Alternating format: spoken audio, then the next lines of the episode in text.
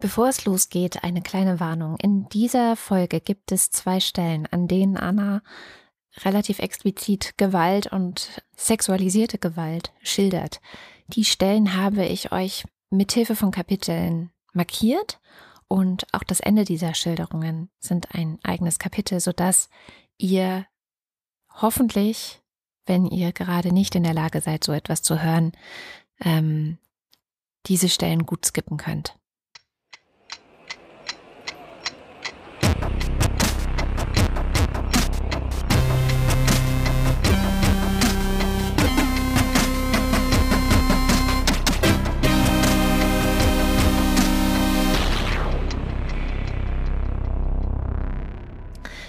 Die Journalistin Anna Arijanyan ist, muss ich leider sagen, momentan so ziemlich meine einzige Quelle oder zumindest einzige kontinuierliche Quelle für Nachrichten aus Armenien. Ich habe nämlich das Gefühl, dass in Deutschland nicht so wahnsinnig viel darüber berichtet wird. Ich habe gerade noch mal geguckt, einen Artikel von T-Online gefunden und dachte, ach, T-Online. Und dann war das auch Anna, die dort äh, geschrieben hatte. Und es ist auch schon vom 18. September, also auch schon wieder eine Weile her. Ähm, und das finde ich insofern tragisch, weil ich das Gefühl habe, dass dieser Krieg seit Wochen eigentlich, ja, genauso berichtet gehört wie Ukraine, wie Iran und andere Krisenherde auf der Welt. Deswegen ähm, bin ich sehr froh, dass Anna heute mit mir einen Blick nach Armenien wirft. Hallo Anna. Hallo. Kurz zu deinem Background vielleicht. Ähm, du hast armenische Wurzeln und du hast auch weiterhin viele Kontakte in das Land. Das heißt, du dir bleibt das auch einfach gar nicht erspart, ähm, die Nachrichten von dort mitzubekommen, richtig?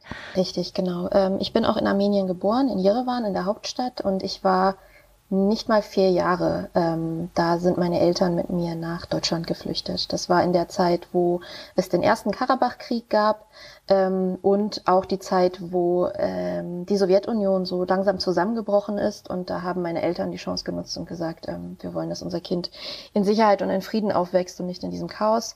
Ähm, das heißt, seit 91 lebe ich jetzt hier in Deutschland, ähm, habe mittlerweile auch die deutsche Staatsbürgerschaft und ich habe noch sehr, sehr viele Kontakte, noch sehr enge Kontakte nach Armenien, weil Teile meiner Verwandtschaft auch noch dort leben.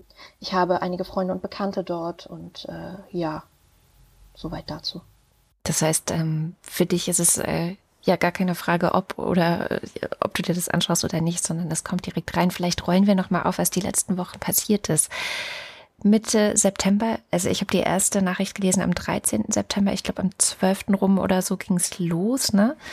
Hat Aserbaidschan ja sehr groß angelegte Angriffe auf Armenien gestartet. Was, was passierte da? Genau. In der Nacht vom 13. auf den 14. September ist das, glaube ich, passiert. Mitten in der Nacht hat äh, Aserbaidschan groß angelegt äh, den kompletten südöstlichen Teil Armeniens angegriffen. Man muss sich Armenien vorstellen, das ist, das hat ungefähr die Größe von Brandenburg. Also ein sehr, sehr kleines Land. Und der nordwestliche Teil ist ein bisschen, ein bisschen größer, kann man sich vielleicht so als Kopf vorstellen. Ähm, ich nenne das immer so ein Frauenkopf. Und der südöstliche Teil ist sozusagen die Haare, der, der Pferdeschwanz, der unten runterhängt. Wenn man sich das so vorstellt, dann hat man ungefähr eine, eine Ahnung, wie Armenien aussieht. Und genau diesen Pferdeschwanz, wenn man so will, ähm, hat Aserbaidschan angegriffen. Aserbaidschan liegt ähm, östlich von Armenien, hat östlich eine, eine Grenze zu Armenien. Ähm, Im Norden liegt Georgien, im Westen liegt die Türkei und im Südwesten liegt Nachitschewan. Das ist die, äh, eine Exklave Aserbaidschans.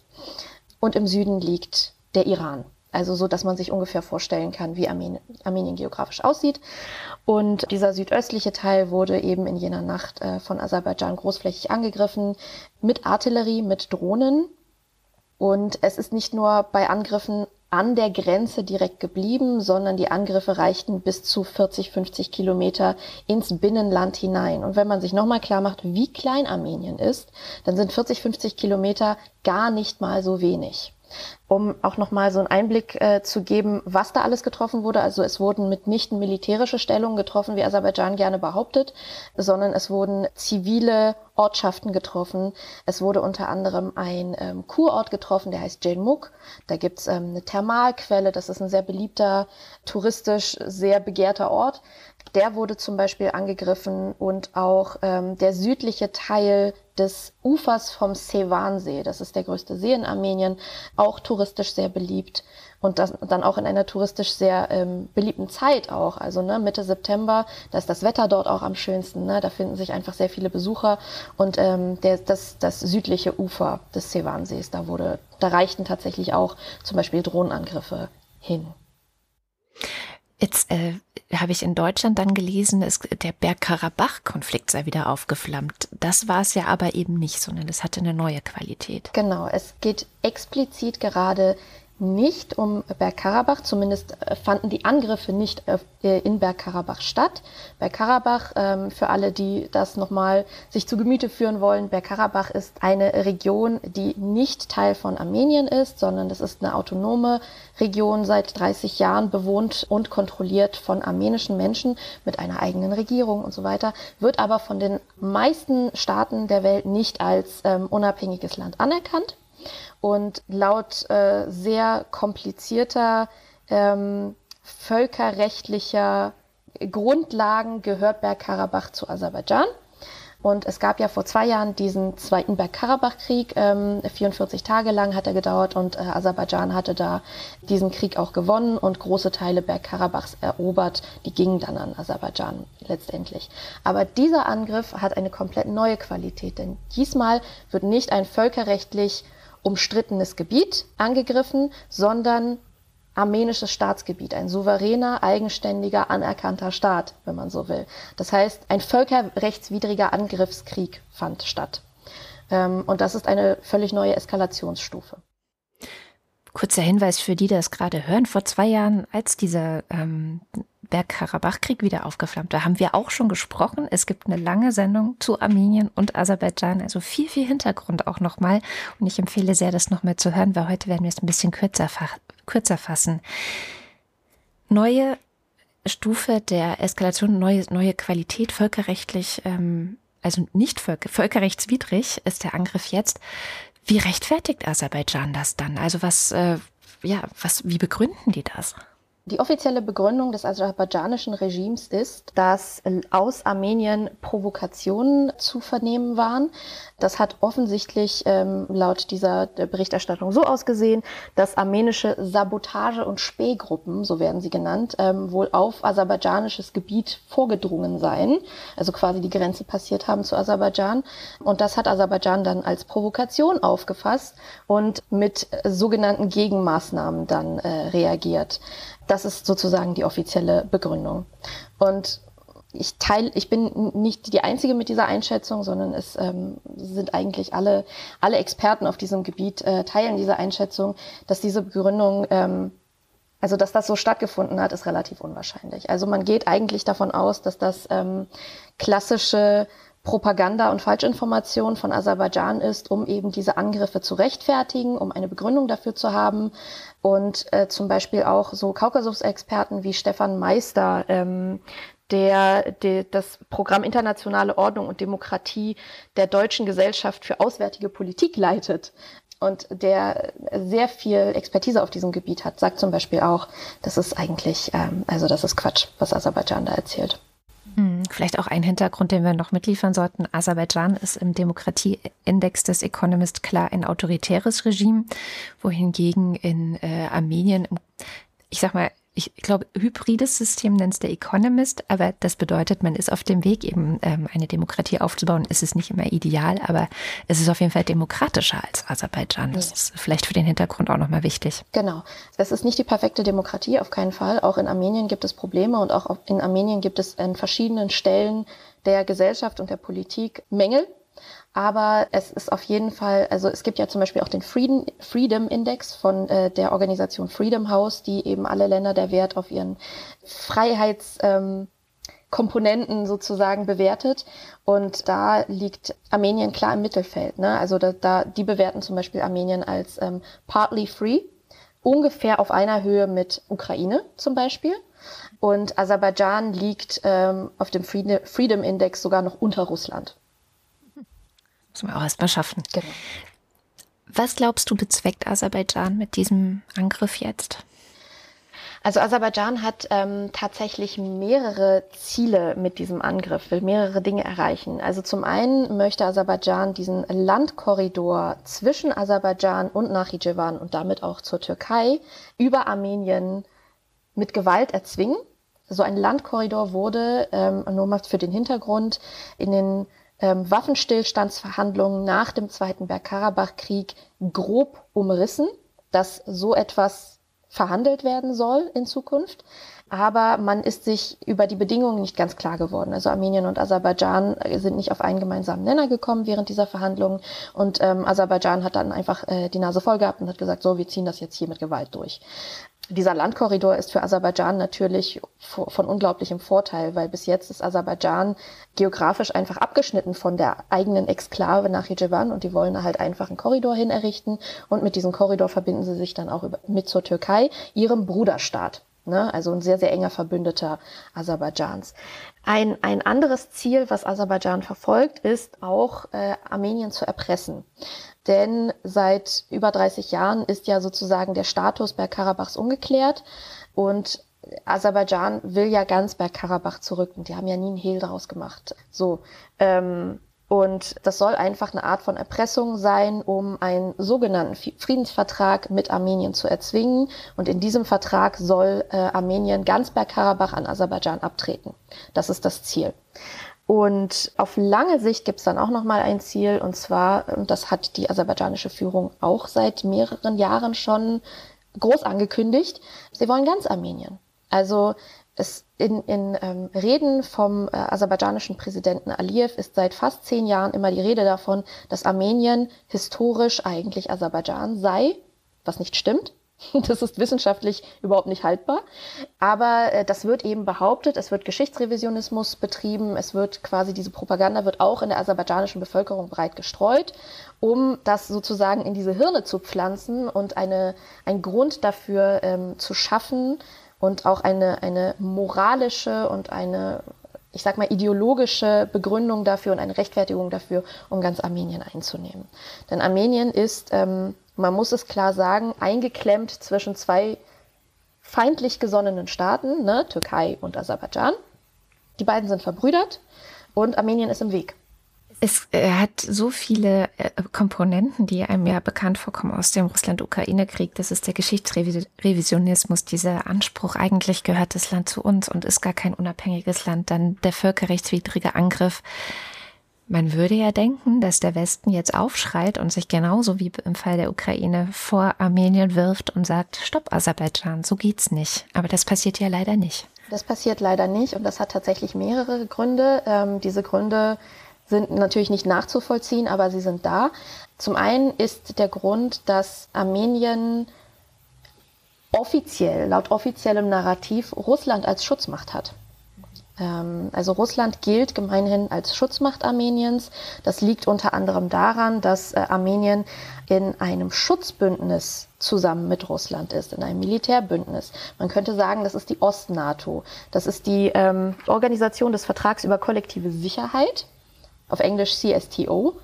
Und diese, diese Ost-NATO, dieses Militärbündnis, da sind unter anderem neben Armenien und Russland auch noch Mitglieder Belarus, Kasachstan, Kirgistan und Tadschikistan.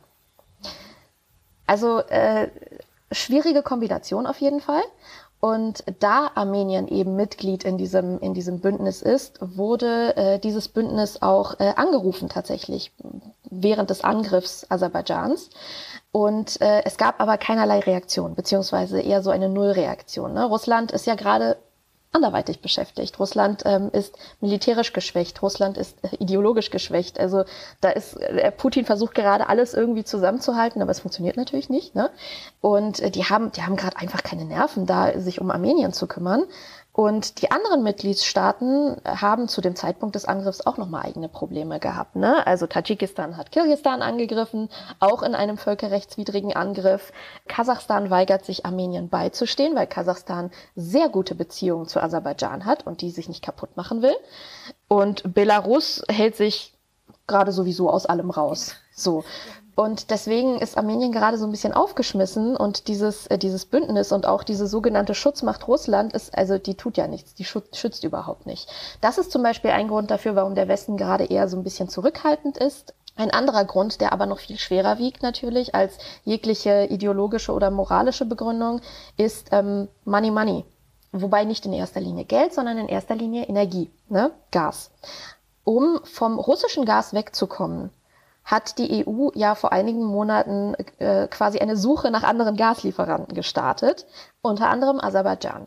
Und mit Aserbaidschan wurde ähm, im Juli durch EU-Kommissionspräsidentin von der Leyen dieser Gasdeal ausgehandelt mit Aliyev, dass der, die Gaslieferung Aserbaidschans an die EU bis 2024 verdoppelt werden soll, um eben sich unabhängiger von Putins Gas zu machen.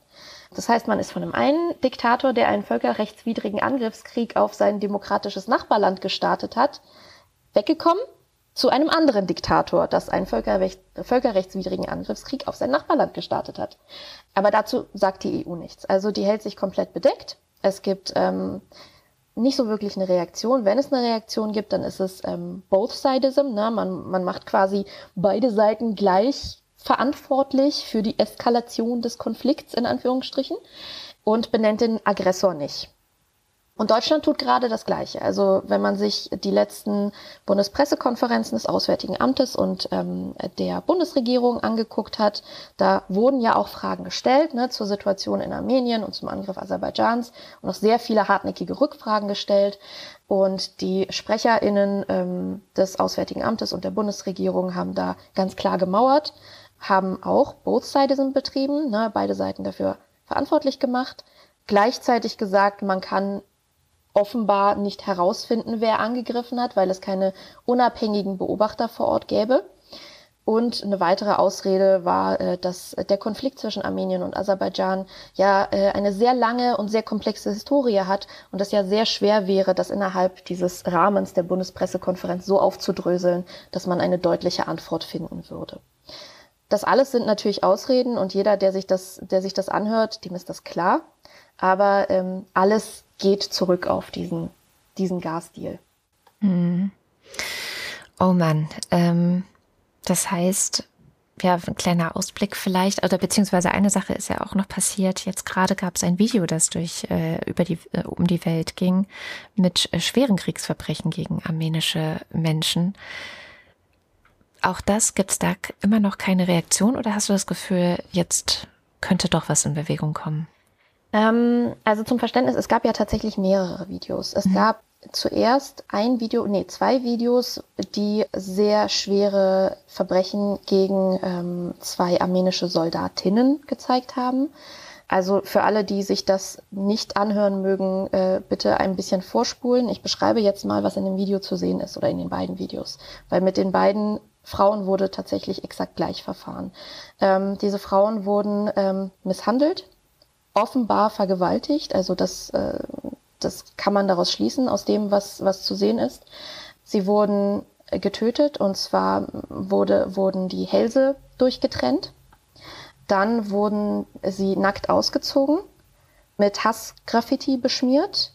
Die Finger wurden abgetrennt und in die Münder der Frauen gesteckt und die äh, Augäpfel wurden aus den Augen herausgehoben und mit Steinen ersetzt. Das alles haben aserbaidschanische Soldaten nicht nur getan, sondern auch selbst gefilmt, lachend und ähm, das selber auf Telegram hochgeladen. Hm. Also sie haben quasi selber mit ihren Taten angegeben. Und ähm, jetzt kürzlich, vor wenigen Tagen, also vor, vorgestern glaube ich, tauchte ein erneut noch ein Video auf, das auch nochmal ein schweres Kriegsverbrechen zeigt. Achtung, auch hier folgt noch einmal eine Schilderung expliziter Kriegsgewalt. Bitte skippt zum nächsten Kapitel, wenn ihr das nicht gut vertragt. Nämlich, dass äh, eine, eine ganze Gruppe, ich glaube, das waren fünf oder sieben armenische Soldaten, die gefangen genommen worden sind durch aserbaidschanische Soldaten. Die armenischen Soldaten haben sich ergeben, also man sieht auf, dem Video ganz klar, sie kommen mit erhobenen Händen heraus und begeben sich sozusagen in die Gewalt der aserbaidschanischen Soldaten. Ähm, und dann werden sie aufgereiht und aus nächster Nähe mit einer Pistole erschossen. Was auch ein Kriegsverbrechen darstellt, weil ähm, egal wie, wie sozusagen die ähm, Konstellation zur gegnerischen Seite ist, wenn sich der Gegner ergibt, dann darf der nicht getötet werden. Hm. Aber das wurde gemacht. Und auch da wurde gelacht in dem Video. Also man hat sich ähm, köstlich darüber amüsiert. Dass, und auch das wurde auf Telegram hochgeladen. Gab es irgendwelche offiziellen Reaktionen schon darauf? Also äh, natürlich gibt es offizielle Reaktionen seitens der armenischen Seite. Man ist ähm, äh, geschockt und äh, entsetzt und ähm, reicht das natürlich auch zum Beispiel an, an, den Europäischen Gerichtshof für Menschenrechte weiter. Also man versucht über offiziellem Wege ähm, das irgendwie anprangern zu lassen. Von aserbaidschanischer Seite gibt es von, von offiziellen äh, Politikern nur den Hinweis, dass dem nachgegangen werde und dass man natürlich, ähm, falls dieses Video echt sein sollte und keine Fälschung der armenischen Propaganda, das wird dann halt immer noch dazugestellt, falls sich das Video als echt herausstellen sollte, dann würde man natürlich die Täter versuchen zu finden und ähm, vor Gericht zu bringen. Das ist aber der, der, die Standardfloskel. Bis jetzt ist eigentlich kein aserbaidschanischer Kriegsverbrecher jemals für seine Taten in Aserbaidschan bestraft worden. Ganz im Gegenteil, es gab einige aserbaidschanische Kriegsverbrecher, die sogar zu Helden ausgerufen wurden und denen Medaillen ähm, verliehen wurden. Also ähm, da ist äh, eigentlich vorherzusehen, dass nichts passieren wird. Es gab seitens des Westens ähm, relativ deutliche Statements dazu. Also zum einen ähm, aus Frankreich zum Beispiel, die das ganz klar verurteilen. Die USA verurteilen das ganz klar. Selbst die EU, die ja bis jetzt sich eher so bedeckt gehalten hat, sagt, dass dieses Video ein Hinweis auf äh, Kriegsverbrechen ist und dass das äh, umgehend aufgeklärt werden muss. Also so deutlich hat sich die EU dazu bis jetzt noch nicht geäußert. Und selbst die Botschaft Großbritanniens in Armenien die ja eigentlich bis jetzt überhaupt nichts von sich gegeben hat in dem mhm. ganzen Konflikt, meldet sich jetzt zu Wort und sagt, das ist ein schreckliches Kriegsverbrechen und ähm, das muss unbedingt aufgeklärt werden. Also das scheint jetzt tatsächlich ein bisschen Druck auf, auszuüben. Die Frage ist, wird das in irgendetwas münden oder ist mhm. das bis jetzt nur Gerede? Was denkst du? Ist das die Lage so ein bisschen wie vielleicht Ukraine 2014? Also noch ist es nicht schlimm genug, wir schauen weg und gucken, wie wir die nächsten Jahre weiterhin das Gas jetzt auch von dort beziehen können. Also dass quasi Armenien so lange unter den Bus geworfen wird? Oder hast du eine Hoffnung, dass ja die Verantwortung doch nochmal wahrgenommen wird hier im Westen, zu sagen, okay, stopp? Ähm, Du hast es eigentlich ganz gut beschrieben. Ich glaube, dieser Vergleich, ähm, obwohl man ja Krisen und Kriege eigentlich nicht miteinander vergleichen sollte, ne? aber ähm, äh, die Situationen ähneln sich sehr. Und äh, ich glaube, es wird so schnell kein Umdenken seitens des Westens stattfinden. Also Armenien ist, glaube ich, ein dankbares Opfer für einen warmen Popo im Winter und für die Unabhängigkeit von russischem Gas. Wobei man halt dazu auch noch sagen muss, äh, das aserbaidschanische Gas, das wir ja beziehen werden, an dem hält auch ein russisches Unternehmen zu einem gewissen Prozentsatz Anteile. Ne? Also komplett von Russland werden wir uns da, damit auch nicht abhängig machen, äh, unabhängig machen. Von daher ist das halt auch wieder ein schwieriges, ein, ein, schwieriges Unterfangen und Augenwischerei. Also ich bin mal ganz realistisch, so wirklich Hoffnung habe ich tatsächlich nicht, ähm, dass es seitens des Westens irgendeine Art von Intervention geben wird. Was natürlich gut wäre, wäre ähm, irgendeine Aktion der UN, also dass zum Beispiel UN-Sicherheitstruppen äh, oder eine UN-Beobachtermission ähm, ja. dorthin geschickt wird, um wirklich ein Auge darauf zu haben, was passiert, was geht da an der Grenze vor sich, dann kann sich eben die Bundesregierung auch nicht mehr herausreden mit, es gibt keine unabhängigen Beobachter vor Ort, deswegen können wir es nicht einschätzen. Und mehr als das wird, glaube ich, nicht passieren. Also was wir jetzt ähm, zuletzt gesehen haben, ist, dass äh, in Armenien der Militäretat um 50 Prozent aufgestockt wurde. Einfach aus der äh, ja, Situation heraus, man steht irgendwie mit dem Rücken zur Wand, was soll man machen? Dann versucht mhm. man sozusagen seine Verteidigung ein bisschen zu stärken.